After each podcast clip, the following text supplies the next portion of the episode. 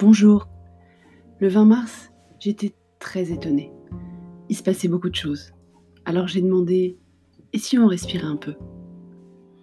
Je lis beaucoup de posts ces derniers jours, auto-célébrant les efforts déployés par de nombreuses entreprises pour organiser le télétravail, équiper les collaborateurs d'outils de visioconférence, les sites internet de systèmes de chat pour aider les clients, des entreprises qui invitent à des webinars pour aider les prospects à s'équiper eux aussi, ou pour promouvoir leurs offres de formation à distance, pour profiter du temps disponible dans ce confinement pour apprendre quelque chose.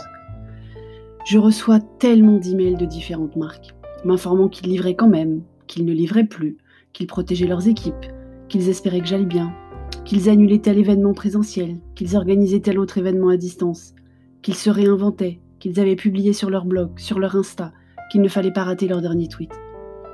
En tant que consultante indépendante, en activité à distance avec mes clients depuis une semaine comme vous tous, je me félicite de toute cette énergie positive pour maintenir une activité économique, tenir des réunions, parfois d'ailleurs informelles juste pour que les collaborateurs ne soient pas esselés, pour préparer le jour d'après, pour continuer de servir les clients existants.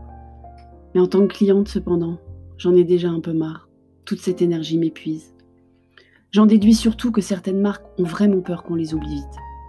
Elles manquent cruellement de confiance dans leur capital, dans la relation tissée avec leur communauté, pour engager en push comme cela autant.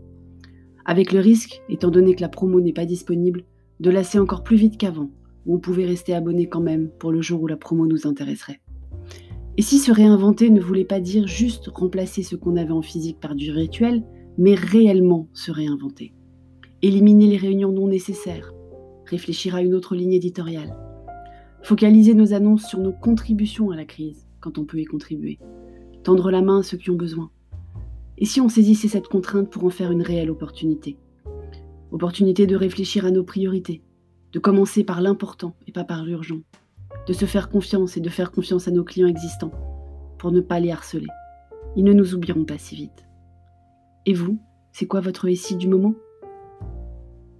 Merci d'avoir écouté ce court épisode. Si cela vous plaît, n'oubliez pas de mettre 5 étoiles et surtout des commentaires. Abonnez-vous à ce podcast sur votre plateforme de balado-diffusion préférée. Et à très vite pour un prochain épisode.